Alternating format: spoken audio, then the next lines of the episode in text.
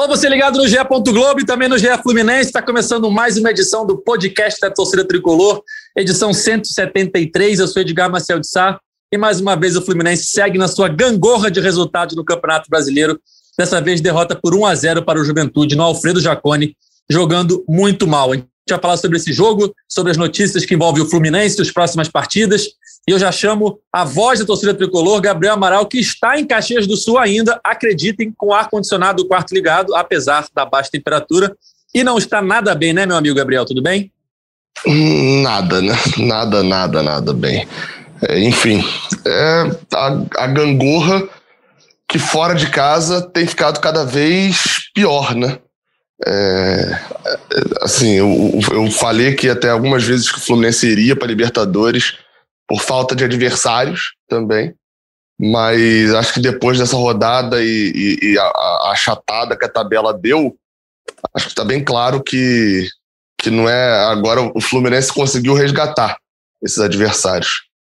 Enfim, é, é uma partida horrorosa contra o Juventude, mais uma fora de casa horrorosa. Vem de uma sequência, na verdade, dos últimos quatro jogos muito ruins. Grêmio, Santos, Ceará e, e, e Juventude. Em todas elas, quando acaba o jogo, o tricolor olha para o lado e pensa assim: esse foi o pior jogo do campeonato. Enfim, só vai ficando pior. Desânimo total. Ao final de cada rodada é um sentimento diferente, né? Jogos contra o Juventude, a torcida tricolor fica desanimada, será que dá? Aí ganha do Palmeiras, pô, o time voltou a jogar bem. Aí vem a próxima rodada de novo, atuação ruim, enfim. É uma gangorra de resultados, como o Gabriel falou, a tabela ali, os times que estão embaixo do Fluminense estão chegando. O Ceará já está com o mesmo número de pontos do Fluminense. O Santos, que até outro dia brigava contra o rebaixamento, já está a três pontos do Fluminense. Então essa vaga na Libertadores está a perigo. Continuando nossa escalação do dia, Paula Carvalho, que acompanha o dia a dia tricolor no GE. Globo. Tudo bem, Paulinha? Tudo bem, Ed. É, eu acredito que o Fluminense viva de lampejos nesse campeonato brasileiro, né? É duro falar, mas assim, a gente tem uma atuação ali boa no segundo tempo contra o Palmeiras, aí como o Gabriel disse, um show de horrores contra o Ceará, contra Santos, contra Grêmio, agora contra o Juventude. Então, assim, a gente fala pouco de boas atuações, para além de resultado, e volta e meia a gente está aqui para falar e criticar as atuações do Fluminense, o desempenho muito fraco.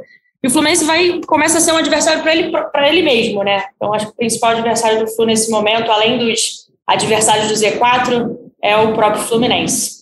Perfeito, Paulinho. O principal adversário do Fluminense na luta pela Libertadores é o próprio Fluminense. E fechando nossa escalação, como o Cauê Rademacher chinelou mais uma vez, porque ele só participa quando o Fluminense ganha, convidamos Giba Pérez, repórter do GE. Globo. Tudo bem, Giba? Tudo bem, Edgar. Bom dia, Paula. Bom dia, Gabriel. Bom dia, boa tarde, boa noite para todo mundo que está ouvindo. É um prazer estar aqui de novo para participar do GE Fluminense e o mesmo não dá para dizer sobre o futebol do Fluminense nesse campeonato. É um time que oscila demais, que tirando ali o Fla-Flu e o segundo tempo contra o Palmeiras não faz grandes jogos, não atua muito bem e não dá confiança de que o Fluminense vai conseguir de fato brigar pela Libertadores. Como a Paula falou, é, é o próprio, é o maior adversário do Fluminense é o próprio Fluminense. E, assim, poucas coisas que você vê em campo hoje você pode dizer que o Fluminense faz bem. Tanto, é, principalmente ofensivamente, mas até defensivamente algumas coisas preocupam, você, olhando as atuações recentes do time. A torcida não pode reclamar de regularidade, né? Porque todo jogo o Fluminense joga mal. Tirando alguns espasmos aí, como o Giba falou, o segundo tempo contra o Palmeiras, o jogo contra o Flamengo, a regularidade do Fluminense é jogar mal nesse Campeonato Brasileiro, muito diferente do que a gente viu na temporada passada, na temporada de 2020, quando o Fluminense fez um bom campeonato brasileiro, ficou várias partidas invictas em alguns momentos da competição, terminou na quinta posição.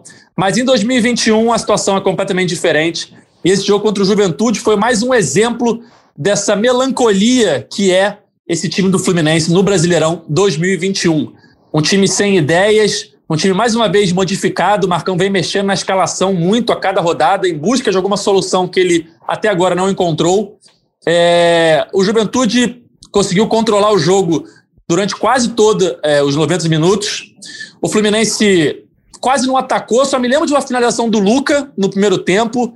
É, se tiver tido mais uma, é, foi só isso.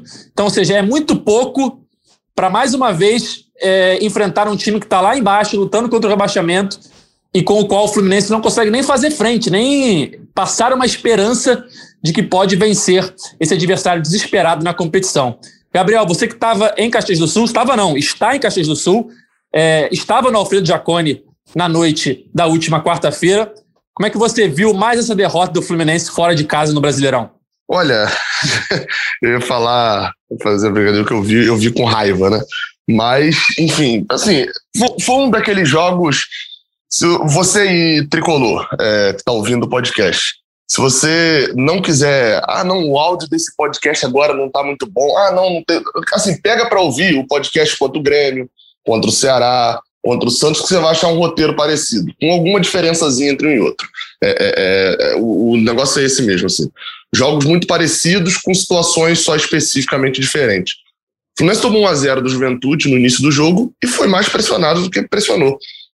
Marcão, assim, eu tenho visto muita gente reclamando da escalação de Luca e de Caio Paulista. Nessa daí eu vou poupar um pouco o Marcão, porque quais seriam as opções se não fosse isso? É, Luca e Caio Paulista, o, o, problema nesse momento não está no que Marcão botou em campo hoje, é, no caso hoje, né, no jogo contra o Juventude. Tá na montagem de elenco, tá na falta de ideias, porque as outras opções eram, eram John Arias. Só tinha John Arias de outra opção. Você, o banco do Fluminense ontem veio aqui para Caxias do Sul. É, é, eu acho que o pior problema, na verdade, mais do que a escalação titular, foi a montagem do banco. O banco veio para Caxias do Sul com John Arias e Abel Hernandes, de opção ofensiva. E Casares, né? Como, como ali pelo meio. E veio com dois goleiros para ficar no banco. Tanto o João Lopes quanto o Muriel. Pô, assim, é óbvio, eu sei que a base do Fluminense já tá toda no profissional, né? Você olha aí, tem vários atacantes que são da base, que poderiam jogar no sub-20 que estão no profissional. Mas me desculpa, não tem mais um jogador do sub-23 que seja de opção ofensiva que poderia ter viajado aqui para Caxias do Sul, para o Fluminense não ter dois goleiros no banco e não ter uma opção ofensiva, porque é isso. Porque, sabe por que, que o Luca ficou até o final? Porque se ele não ficasse, Caio Paulista ia ficar, porque ele só tinha um jogador para entrar ali na ponta. Ele só tinha John Arias. Ou ele tirava Caio Paulista, ele tirava Luca. é, é, é, ou seja, Luca fica até o final porque Caio Paulista não ficou. E se, Caio, e se Luca não ficasse, Caio Paulista ia ficar. Então, assim, é muita desorganização. E eu não vou poupar Marcão, obviamente, de, dessa desorganização. É que na escalação ficou bem claro, né? É, é, e a entrada no segundo tempo de John Arias também mostrou que até a escalação de titular também não era totalmente equivocada.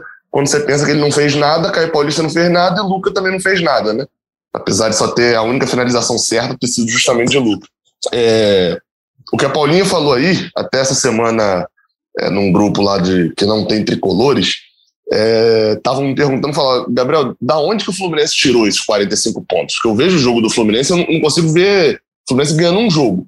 E eu, da onde que ele tirou esses 45 pontos? E aí eu até respondi algo meio que a Paulinha falou aí no início, e que contra o Juventude não teve. O Fluminense, eu até falei, o Fluminense tem alguns bons jogadores que não são regulares. Então você vai achar vitórias no Brasileirão, você vai achar é, é, vitória contra o Palmeiras, muito na conta das finalizações de água. Aí contra o esporte, pô, Casares entra e muda o jogo. As vitórias do Fluminense, elas têm cara. Elas têm, ó, esse jogador aqui desequilibrou. Só que o, esse jogador desequilibrou uma, duas vezes só no campeonato. E para esse jogo agora contra o Juventude, não teve um jogador que desequilibrasse. O Fluminense ele fica muito refém, taticamente, de um ponta que saiba criar, porque ele não tem um meia que saiba criar. Casares, quando, foi titular, quando jogou titular, muito apagado, então não consegue render, parece que, não sei, só rende quando joga no segundo tempo. Provavelmente até questão física, né? Ele pega o adversário mais cansado. E, então ele depende de um ponta que saiba centralizar e fazer criação. Obviamente, Caio Paulista não é esse jogador e o Luca também não tem sido esse jogador. Já foi um dia né, na carreira, mas não tem sido esse jogador. Depende de quem então? Luiz Henrique e o Gabriel Teixeira. São os dois pontas que, que têm mais qualidade, que sabem jogar por dentro também, sabem criar uma jogada. E essa foi a tônica do Brasileirão inteiro. Luiz Henrique, para mim, só não é o melhor do Brasileirão do Fluminense porque tem André, mas ofensivamente foi o jogador que mais decidiu partida, estava fora. O Gabriel Teixeira, acho que já alugou um apartamento do lado do, do, do departamento médico, mais uma vez fora. E o Fluminense fica refém de quê? de tendo John Kennedy no ataque, ou seja, um jogador de estatura baixa, né, para centroavante, chutar a bola para a área.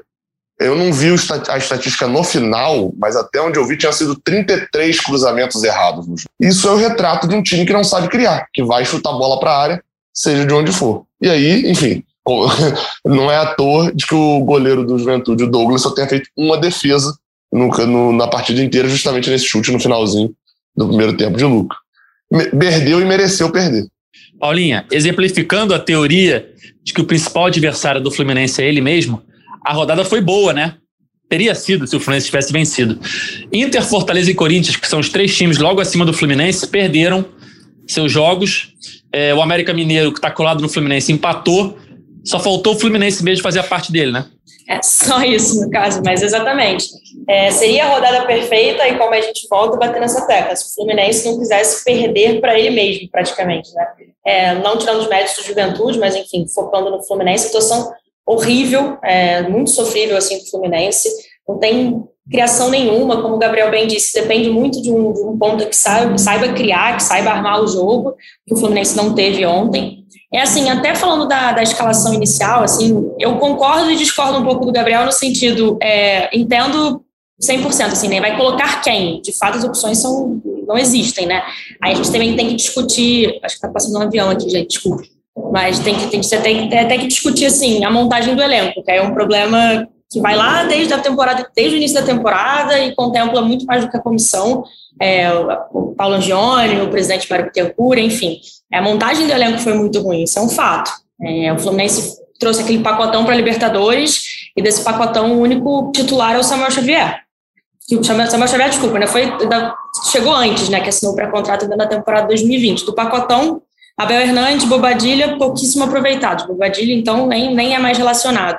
Casares vive de 15 minutos bem aqui, 20 minutos bem ali, do resto não faz nada. O David Braz, na verdade, estou sendo injusto. O David Braz, agora nessa reta final da temporada, começou a ser uma peça interessante para o Fluminense. Eu, particularmente, tenho gostado muito dele. Mas, assim, é muito pouco, né, para um time que começou a temporada falando assim: caramba, voltamos, voltamos para a Libertadores depois de oito anos. Então, assim, a montagem do elenco é muito ruim. É, o Marcão também, com, concordo com o Gabriel, aproveita mal, mal algumas peças nessa questão do banco. Três goleiros para um, um, time que está lutando contra o rebaixamento, assim. É, aí também tem outra questão que eu levo, assim, por que não o Wallace foi relacionado para os últimos dois jogos? Para esse ele não nem viajou. Será que agora, que né, estava com menos atacantes à disposição, ele não poderia ser uma opção, né? Meio atacante? Enfim, e assim, a única coisa que eu discordo um pouco do Gabriel, mas assim, também discordo bem pouco, porque não sei se faria tanta diferença, né?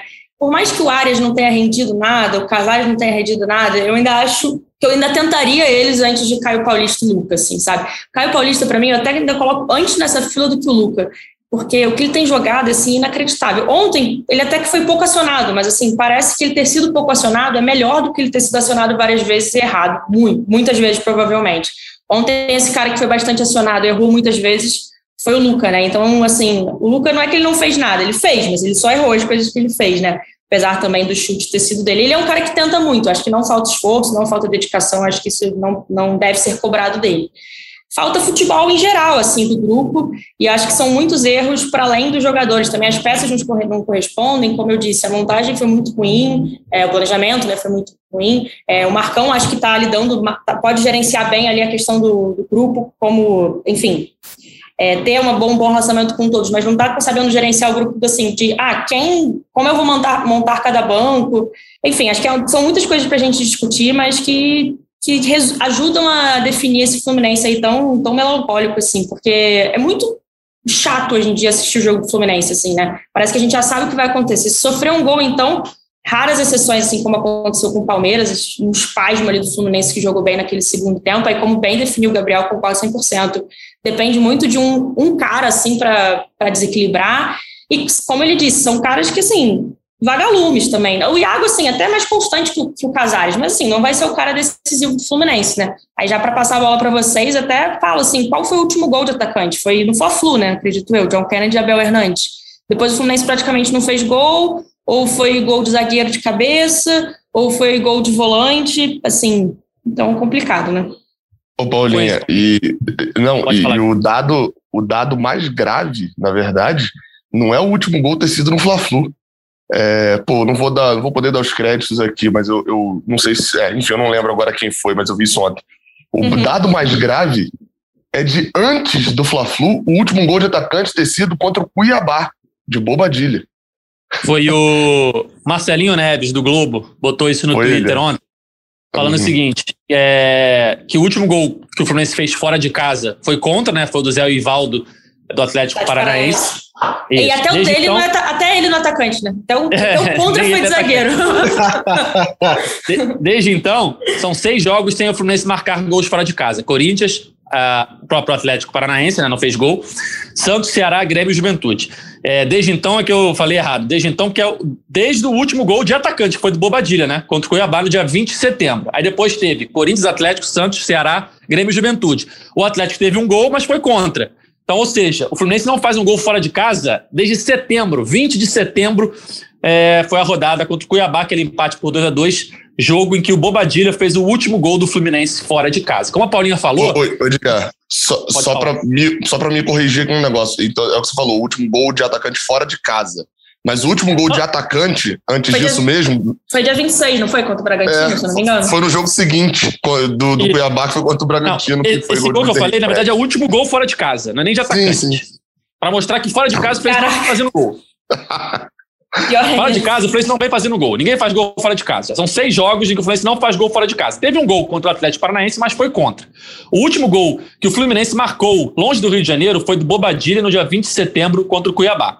E aquilo que a Paulinha falava é, de ter feito gols apenas contra o Flamengo, de atacante, né? Aí a gente entra na, na questão dos atacantes. Nos últimos 11 jogos, só contra o Flamengo, um atacante do Fluminense balançou as redes. No caso, foram dois gols do John Kennedy e um gol do Abel Hernandes. Ah, contra o Esporte teve gol? Teve, do zagueiro, David Braz. Contra o Palmeiras teve gol? Teve, do volante, Thiago. Enfim, o ataque do Fluminense, Giba, eu acho que exemplifica bem esse momento do time no Campeonato Brasileiro, né? O Fluminense não está conseguindo criar, não está conseguindo fazer gol e vive nessa gangorra. De vez em quando, um zagueiro faz o gol, o Fluminense consegue vencer. Mas quando isso não acontece, o ataque deixa muito a desejar, né? Eu acho que pega muito na questão da falta de ideia que a gente está falando aqui desde o começo do podcast você não vê uma organização para criar chances de gol. E aí você, apesar de ter uma movimentação, por exemplo, do John Kennedy, que é um atacante que não tem a característica de disputar a bola no alto, como o Gabriel falou, e, e não tem essa característica de pivô, como o, o, time gosta de usar o Fred, ele tem outras valências interessantes. Ele consegue se movimentar, puxar a marcação, criar chances, só que você não tem movimentação, organização para explorar as qualidades dele. E aí o mesmo vale para vários atacantes. Ontem, por exemplo, no intervalo, ele tira o John e bota o Abel para supostamente fazer o que o Fred faz, que é prender a bola do chutão. Isso não pode ser uma ideia de jogo. Isso pode ser um recurso em um momento específico do jogo, que está tomando pressão para segurar a bola do chutão, mas isso não pode ser. A sua ideia de jogo não pode passar pelo seu centroavante conseguir segurar a bola de um chutão do zagueiro lá na frente. E outro ponto é, o Abel não faz isso bem. Ele nunca foi bom de pivô, nenhum momento da temporada. Então, falta ideia, falta criação. O meio-campo, para mim, é um problema grave, porque você tem o Martinelli e o Iago, que não vivem bom momento. O Iago, apesar dos dois gols contra o Palmeiras, vem de uma sequência muito ruim de jogos. Ele vem errando passes, ele vem. É, ele não é um cara tão criativo assim, ele é um jogador interessante nesse meio-campo, mas que eu acredito esteja cansado também, como ele mesmo falou depois do jogo contra o Palmeiras, são 60 e tantos jogos na temporada para ele. O Martinelli, acredito que seja o mesmo problema também tem uma sequência enorme de partidas, e aí vem num, num momento muito ruim.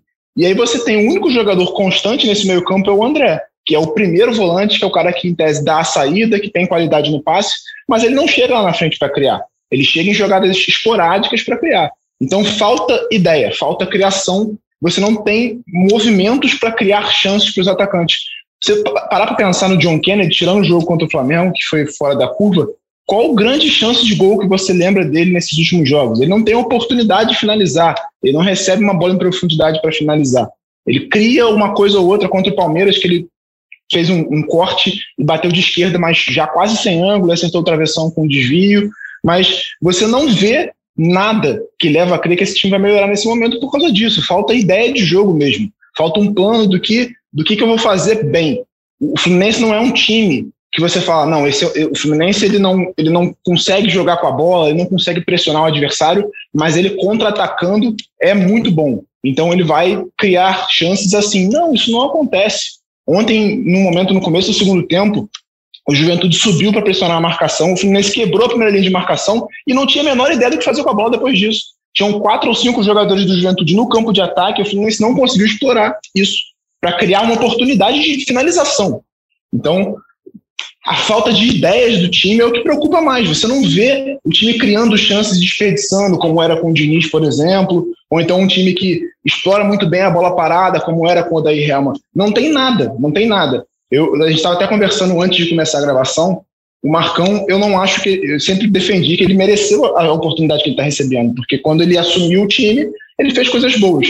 Mas o que me parece é que quando ele tem alguma ideia de jogo para trabalhar em cima, ele consegue desenvolver e manter aquela ideia. Em 2019 ele resgatou algumas coisas do Diniz e conseguiu explorar isso para consertar os problemas criados pelo Oswaldo.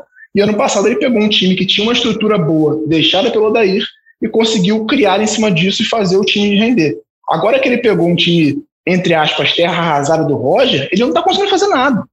O time ele não trouxe nada de diferente do que o Roger fazia. O, futebol que a gente vê hoje é tão ruim quanto ou até pior do que estava apresentando com o Roger.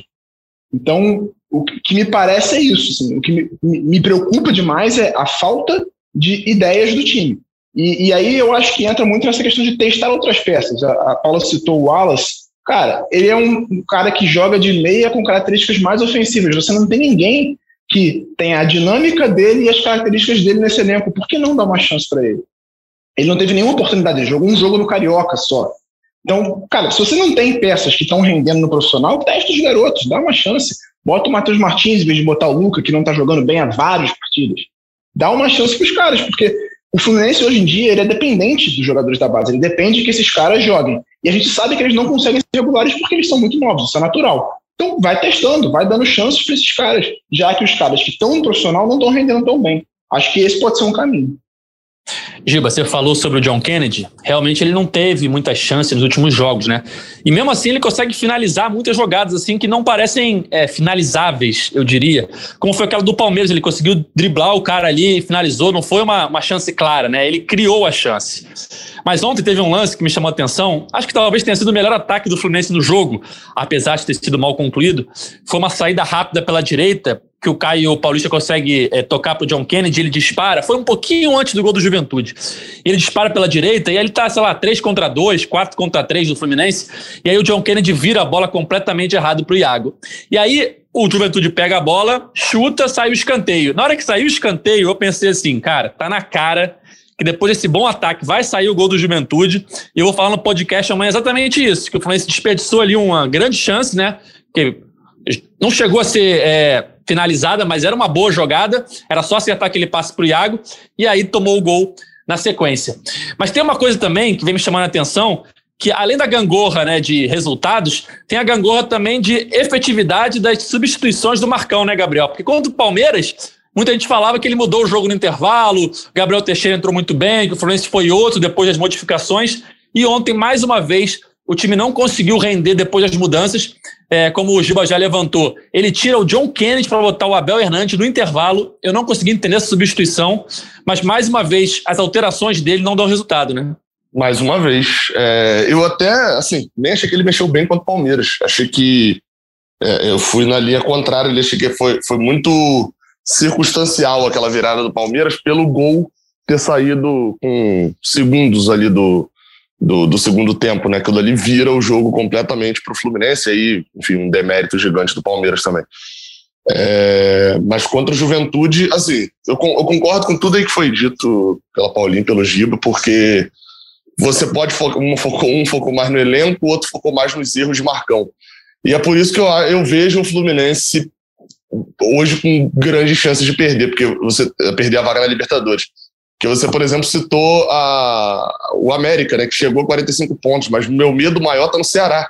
Também chegou a 45 pontos, empatou com o Fluminense e está embalado aí já com algumas vitórias em sequência e um 4 a 0 no rival. Então, é, é uma confluência de, de, coisas ali que, de fato, a gente não vê. Eu, eu, eu vejo muito isso de Marcão, de que, assim, ele é um treinador que vai conseguir mexer numa coisinha ou outra, mas se você pedir ele para poder sair da caixa, normalmente dá errado. Isso aconteceu algumas vezes. Marcão é, estruturou o Fluminense nas outras duas passagens, acertando quase que no óbvio. Ele fazia o óbvio, acertava, dava certo, enfim, é algo que alguns treinadores não fazem, inclusive, né? São teimosos em outras coisas. E nessa, o óbvio, o óbvio não está não tá sendo suficiente. Seja pela montagem de elenco, como foi falado, foi, foi bem troncha, né? É, o Fluminense ontem tinha na lateral esquerda, né, no setor de defesa, um lateral esquerdo que chegou no meio do campeonato, voltando de empréstimo, que não seria utilizado. Foi utilizado ali porque um parou de jogar, o outro estava muito mal, então, enfim, ou seja, não teve planejamento nenhum. No meio de campo tinha um jogador, isso no time titular, né? Um jogador que ia ser emprestado porque não tinha vaga para ele, que era André. Não tinha vaga para ele porque Hudson e Wellington seriam os jogadores principais do Fluminense e ia ser emprestado para ganhar rodagem. E tinha, além dele também, um outro meio-campista que chegou em agosto, no meio da temporada.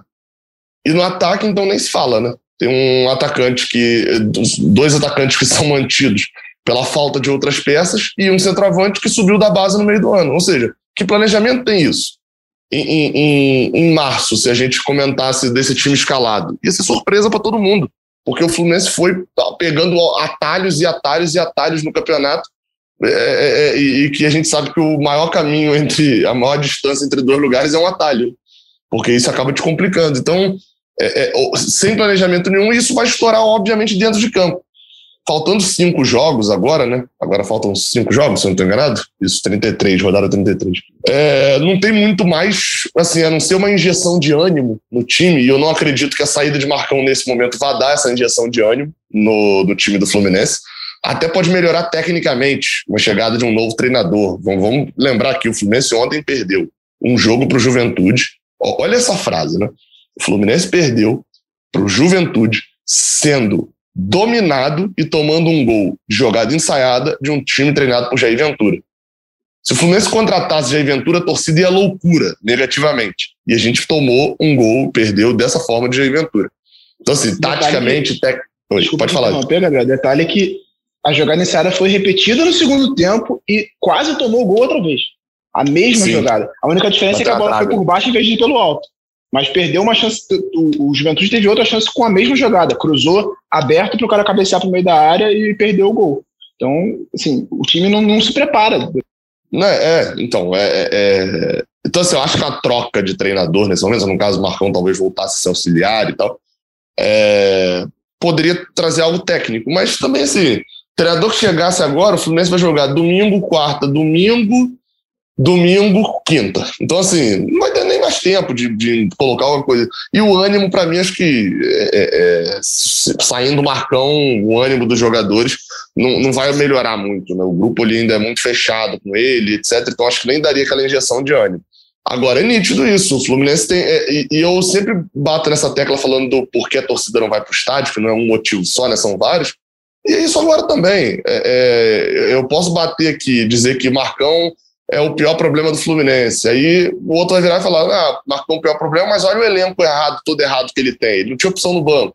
Aí, ok. Aí vem outro e vai falar: meu amigo, olha o, o, erro da diretoria de ter pagado 8 milhões em Caio Paulista. Aí vem outro e vai falar: é, mas é porque o gramado do Alfredo Jaconi estava muito frio, o Fluminense não indo no frio. Enfim, tem uma série de motivos, vai ter, vão ter vários motivos. Pode falar que Gabriel Teixeira é jogador de vidro, tá aí tá dois, três meses, jogou dois jogos. Ah, não, mas Luiz Henrique também tá machucado. E aí, dele você não fala.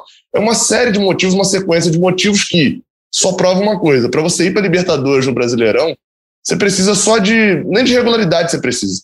Precisa ter algumas sequências boas. Que sequência boa que o Fluminense teve nesse Brasileirão, de fato? Assim, a gente tem ali o iníciozinho de Marcão, mas logo depois também é, é, vem uma sequência grande de derrotas. O Fluminense hoje não, não merece nada a vaga na Libertadores nesse final de ano. Não que os outros clubes também tenham feito algo de extraordinário, mas é, é, deu um desânimo total porque a gente olha para o jogo seguinte, com as possibilidades de escalação de Marcão e com as possibilidades de mudanças táticas de Marcão. Assim, alguém aí realmente olha para o jogo seguinte e acha que contra o América Mineiro vai ser muito diferente do que foi hoje, ontem? Acho difícil, né? E Paulinha, é, recentemente no site vocês fizeram uma matéria sobre a cena de Robin Hood do Fluminense, né? Tirando ponto dos times de cima da tabela e entregando pontos para os times do Z4. E ontem, mais uma vez, atualizamos essa estatística, né? É, eu estava olhando aqui, ó, contra os times do G4 atualmente, né? Atlético, Palmeiras, Flamengo e Bragantino. O Fluminense empatou com o Atlético, venceu as duas do Flamengo, perdeu e venceu o Palmeiras, empatou e venceu o Bragantino. Então, ou seja, só perdeu uma vez para o Palmeiras. Falta um jogo ainda contra o Galo, fora de casa, mas até agora, em sete jogos, só perdeu uma vez. Em compensação, com os times que estão é, lá embaixo, é, no G4, no Z4, perdão, É, ó, o Fluminense venceu a Chapecoense, falta um jogo ainda, né? Perdeu as duas para o Grêmio, tá? É, o esporte, o Fluminense Ganhou venceu as duas. as duas. Venceu as duas. E o Bahia, o Fluminense tem o último. Ganhou, ganhou. O, o, Edgar, o Edgar, tem um problema nesse dado aí agora. É, é ah. Eu vou falar aqui. Porque aí, por exemplo, o Bahia a gente ganhou, né? Mas qual é o problema? É que os times que estão no Z4 agora, o Bahia ainda não jogou com o Fluminense. Então, assim, os times não. que estavam no Z4 quando o Fluminense enfrentou, eles já saíram, porque o Fluminense deu os pontos e eles foram embora. Verdade, verdade. Embora. É, eu, eu, tenho que corrigir esse dado aqui, porque eu tô falando do Bahia, mas o Bahia entrou no Z4, no, no Z4 porque Por o Juventude ganhou do Fluminense. Porque o Juventude ganhou do Fluminense. Então vamos lá. No início da rodada, Chapecoense, né, que estava no Z4, o Fluminense ganhou o jogo que teve. Grêmio, o Fluminense perdeu os dois jogos. Juventude, o Fluminense empatou e agora perdeu. E Esporte, o Fluminense venceu os dois jogos mas o Fluminense está sempre entregando pontos para esses times que estão ali embaixo, como já entregou para o Santos e para o América Mineiro quando ambos estavam no Z4. Ou seja, a síndrome de Robin Hood, Paulinha, ela está ali, toda rodada vocês podem atualizar essa matéria que é batata. É, assim, eu, eu, tento ver explicações, assim, para encontrar explicações para isso. Óbvio que acho que a primeira é, é um é fruto de tudo isso que a gente está falando aqui, né? Da falta de criação, como o Giba falou, da montagem do elenco, do, do Marcão, como o Gabriel falou, enfim, de tudo isso que a gente está misturando. Mas também eu tento, eu acho que pode ter um fator, né? Esses times lá de cima, não sei se vocês concordam, não tendem a jogar retrancados, principalmente contra o Fluminense, né? Não, não veria motivo para isso. Então, o Fluminense consegue encontrar mais espaços. Né? O Fluminense, se esbarrar numa retranca, por mais que o, a retranca adversária não, não seja de, com jogadores de qualidade, mas se esbarrar num, num, jogo fechado, o Fluminense, justamente pelo que o Giba falou, que não, não tem poder nenhum de criação, assim, é super carente o meio de campo, o Fluminense não sabe o que fazer com a bola. Aí a solução encontrada é um lançamento, são alguns lançamentos ali, uma ligação direta do Nino o tempo todo, ou, ou bola, o chuveirinho, bola na área o tempo inteiro. Aí o Fluminense esbarra em outro problema, que assim é, quem, quem, quem, são os atacantes que estão na área, às vezes uma área mal povoada, a falta de pontaria dos, dos, dos principalmente dos laterais para cruzar as bolas na área, sabe? É assim, o Fluminense chegou numa situação que a torcida está tão carente assim de boas peças e de boas atuações que às vezes o Marlon acerta um cruzamento e assim o, cruzamento está até ele tá até em posição de impedimento a galera fala caraca Marlon cruza muito está jogando muito. Ontem o Marlon cruzou centenas de bola na área sabe? Acertou duas uma. Então assim é, eu acho que ajuda a explicar um pouquinho assim né? Quando o Fluminense encontra algum time que deu que não jogue fechado ele talvez encontre um pouquinho mais de espaço para para fazer seus gols, enfim. Acho que até tem outras explicações que, que eu não sei explicar, porque essa, essa síndrome de Robin Hood é bem complicada, mas define muito a irregularidade do Fluminense. É, a gente também não, o Ceará não entra nesse bolo, mas quando o Fluminense é, enfrentou o Ceará há pouco, agora o Ceará não ganhava, sei lá, sete rodadas, assim. Então, é, o pessoal tá brincando, né? Se precisar aí tipo, de, um, de um gás, é só esbarrar no, no Fluminense desse campeonato brasileiro. Mas, assim, por mais que a gente brinque com isso, é, assim, é, é trágico, né? Se a gente parar para pensar, né? A gente, a, a gente, já falei disso aqui outras vezes, em outros podcasts, mas, em outros episódios, mas existia uma, uma expectativa maior para essa temporada do Fluminense, né? Depois de 2020. O Fluminense termina bem o Campeonato Brasileiro. Acho que, para além, além da quinta posição, era um time competitivo. É, a torcida estava com muita saudade de ver o time na Libertadores. A Libertadores, apesar da eliminação ali, foi uma Libertadores bacana ali, na, principalmente no, na fase de grupos, aqueles jogos contra o River Plate. É, não acho que cair nas quartas de final para o Fluminense esse ano tenha sido horrível, nem nada disso. É, acho que jogou mal até contra o Barcelona, mas enfim, uma discussão já do passado. Mas assim, existia uma expectativa muito maior para o Fluminense para essa temporada do que está sendo concretizado. Assim. E é aquilo que o Cauê fala muito quando ele vem aqui nos podcasts, eu não sei nem como o Fluminense chegou a esses, a esses pontos com esse futebol, sabe? Aos 45 pontos e estacionou de vez na oitava, na oitava colocação.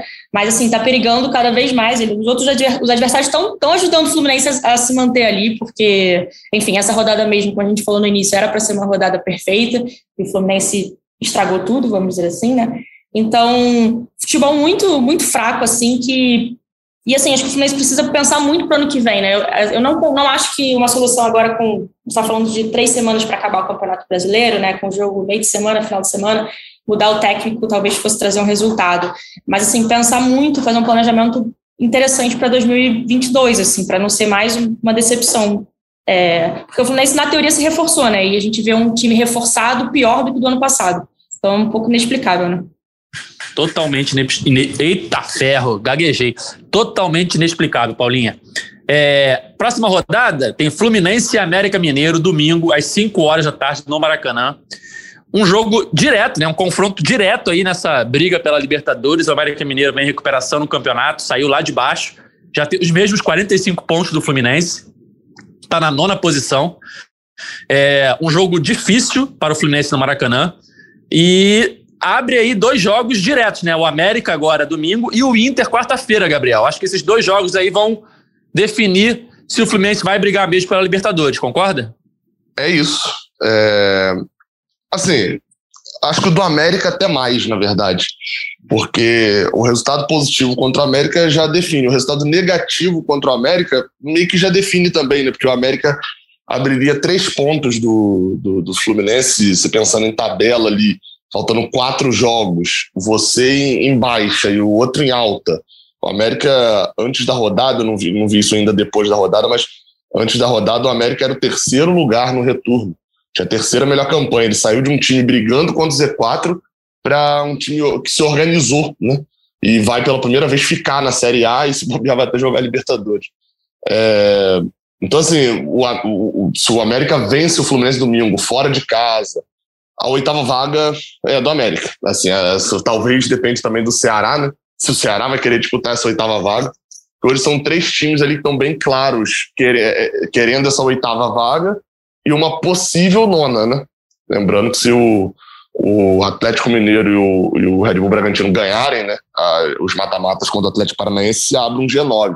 E aí, ou seja, desses três times, um tem vaga para Libertadores, o outro pode ter e o outro vai ficar dedo. Então, assim, acho que principalmente esse jogo contra o América vai definir muito. Porque se ganhar, você segura o América, você faz três pontos em casa, volta a iludir a torcida, vem o jogo seguinte contra o Internacional, que não é um roteiro parecido com os jogos que a gente viu no, no passado, né? O Internacional é um time um pouco mais forte, o jogo é em casa de novo. É, o Fluminense pode. É, é, essa sequência, assim, o, o cálculo matemático hoje é, é, o Fluminense vencer duas, três partidas ou vencer duas, empatar duas, para poder estar na Libertadores. É, ou seja, depende muito desse jogo contra o América Mineiro. Se a gente considerar né, que na última rodada o Fluminense tem a Chapecoense em casa, e, e assim, o Fluminense pode perder para a Chapecoense, mas hoje a gente pode botar três pontos também. É, é mais provável uma vitória. É, o Fluminense precisa vencer mais um jogo ou dois. E o América Mineiro é o essencial porque é um confronto direto. Assim, falando de, de tabela mesmo, esse é o principal jogo dessa reta final do Fluminense. Porque uma derrota destroça o Fluminense, e aí eu acho que não se recupera, acho que vem muito aquela aquela imagem que a gente já viu do Fluminense em 2005, já viu do Fluminense em 2016, 2015 foi assim, mas também foi mais no início do segundo turno. Mas 2016 também é muito claro, o Fluminense brigando ali até aquele pênalti perdido por Scarpa contra o Atlético Paranaense, enfim, desestimulou o time totalmente. Ou 2014 também, num, o Fluminense toma uma goleada da Chapecoense em casa. Enfim, a derrota para o América seria nesse nível. O Fluminense, ainda com chances matemáticas, abandonaria é, é a briga na Libertadores para mim. E o pior é que eu estou até olhando aqui, eu gosto de olhar cotações né, de casa de aposta para poder saber o favoritismo também e tal de agora. O Fluminense é tido como favorito nas casas de aposta. Ou seja, ainda Ou tem uma seja... você quer agarrar na esperança se agarra nisso. Gabriel, se Cauê Rademacher aqui estivesse, ele diria que esse jogo contra o América Mineiro é o jogo mais importante da história do Fluminense. e nessa partida, Paulinha, temos reforços, né? Jogadores que voltam de suspensão e o Lucas está suspenso, não é isso? Exatamente. Eu não sei se você está falando que o Lucas suspensão é reforço, brincando, mas não, a volta, eu tô brincando. Eu não estou emitindo opinião, estou dizendo que temos não. jogadores que voltam e temos um jogador suspenso, é isso? Não, estou brincando, exatamente. Lucas está suspenso, é, Fred volta, né? Fred Samuel Xavier. Uh, acredito até assim, vamos ver, né? Ainda, nesse, é um, uma opinião, né? Um achismo, não é apuração ainda, até porque o Fluminense ainda vai, o Marcão ainda vai montar o time para domingo. Mas Samuel Xavier acredito que volte, né? Ele até tira o Calegari ontem para a entrada do Daniel. O Calegari sai até um pouco chateado. E eu achei até, fazendo um PS rápido, achei que Calegari mal, Calegari e Marlon não jogaram bem ontem. É, e assim, também não duvidaria se o Fred voltasse, mas também acho, acho que o Fred está longe de ser a solução, com todo respeito à história, o futebol do Fred, longe de ser a solução desse, desse time. E a gente vai ver, né? O, o Luiz Henrique já está numa transição física depois da sobrecarga muscular, né? Que foi detectada na coxa esquerda, ele até substituído naquela partida contra o Grêmio. E o Gabriel Teixeira, a princípio, são dores, né? Não foi, foi, foi detectada uma lesão. Então, assim, ficam as dúvidas aí para essa dupla de ataque vai poder voltar. Se puder, o Fluminense chega mais forte e acho que a torcida mais otimista para essa partida. Eu ia falar exatamente isso. É, o que fazer para essa escalação, Giba? Mas se puder contar com Gabriel e Luiz Henrique, muda completamente o panorama, né? É, é difícil prever o que vai ser o Gabriel Teixeira, porque é muito tempo sem jogar, né? Ele, ele entrou numa descendente, aí teve as duas lesões em sequência e ficou um tempão sem jogar. Agora voltou, fez um bom jogo contra o Palmeiras quando ele entrou no segundo tempo, mas também não dá para dizer que ele é a solução. Mas tendo o Luiz Henrique, certamente melhora muito o nível do, do, do time. E o que a gente viu nos últimos jogos do Luiz Henrique é que o, o Marcão estava escalando ele e o Caio Paulista junto, e ele estava sacrificando o Luiz Henrique para botar o Caio Paulista na zona de conforto dele. Tendo o Biel, e ele botando o Biel na ponta onde o Biel costuma jogar, ele vai botar o Luiz Henrique também na função em que o Luiz Henrique costuma jogar. E aí eu acho que tem aquele sopro de esperança do torcedor de ter um time que seja minimamente confiável ofensivamente. Eu concordo plenamente com o Gabriel de que esse jogo contra o América Mineiro é muito importante, e se, tem um, se for para dar uma esperança para o torcedor, é que dentro de casa o Fluminense, meio, mesmo mal das pernas, mesmo sem ser um futebol muito agradável e que te dê o conforto de que o time vai ser competitivo, ele tem conseguido um resultado aqui outro ali que é o que manteve ele nessa disputa. Porque, como a gente já disse, né, são seis jogos fora de casa sem fazer gol. Então, são dois jogos em sequência em casa contra adversários diretos pela vaga na Libertadores que se vierem duas vitórias, o time vai se colocar numa situação de um pouco de conforto para disputar essa vaga ali. É, eu acho que essas duas opções, o Biel e o Luiz Henrique, eu imagino que o Marcão teria botado o Biel de titular se não fosse a, o desconforto muscular, não seria o Luca, eu, eu acho, né? Não tem convicção para afirmar isso porque o Marcão ama o Luca, mas é, eu acho que ele iria de Biel. E imagino que ele vá testar esses dois porque não está funcionando, ele tem mexido sempre nas pontas, né? Até no, uma coisa que ele não costumava fazer, ele fez nos últimos dois jogos, que é mexer no time no intervalo. Jogo contra o Palmeiras, ele trocou os dois pontos, e esse jogo ele tirou o Caio Paulista. Então, eu imagino que ele vai testar essa formação, e acho que também o Martinelli deve voltar. O Martinelli, ele, ele citou na, na, coletiva depois do jogo que o Martinelli está com desgaste, e aí ele acabou tendo que escolher entre o Martinelli e o Nonato, e por questão física ele deixou o Martinelli no banco.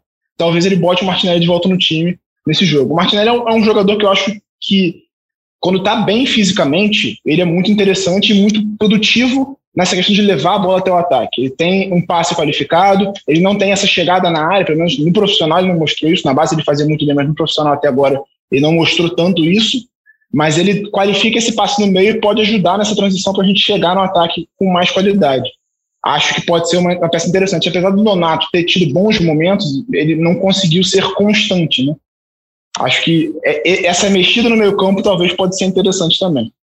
Hoje, não, só para completar duas coisinhas rápidas, é, eu acho que escalação, a escalação que teria maior aceitação hoje na equipe do, do Fluminense, acredito eu, né? Óbvio que vai ter um vai falar, não, Gabriel, era melhor outro, mas aí são, acho que na maioria seria Marcos Felipe, Samuel Xavier, Nino e David Braz, Marlon. André Martinelli Iago, Luiz Henrique, Gabriel Teixeira e John Kennedy. Imagino que sejam, seja a escalação ideal hoje para o Fluminense num cenário genérico. E, e, é, e uma coisa, traduzindo em números o que o Giba falou, e eu não tinha nem percebido isso, Marcão, desde que assumiu o Fluminense, jogou 10 partidas do Brasileirão em casa. Foram 10 jogos em casa desde que Marcão assumiu no Brasileirão. São seis vitórias três empates e só uma derrota, que é aquela derrota justamente na volta da torcida para o Fortaleza. Se o desempenho fora de casa é horrível e o desempenho futebolístico em casa também é horrível, pelo menos os resultados em casa apareceram. E lembrando, falei, o Fluminense precisa vencer dois ou três jogos para poder ir para Libertadores. Faltam justamente três jogos em casa para acabar o Brasileirão. Exatamente. As últimas três partidas em casa foram três vitórias: Flamengo, Esporte e Palmeiras. E agora o Fluminense tem dois jogos importantíssimos em sequência no Maracanã, América e Inter.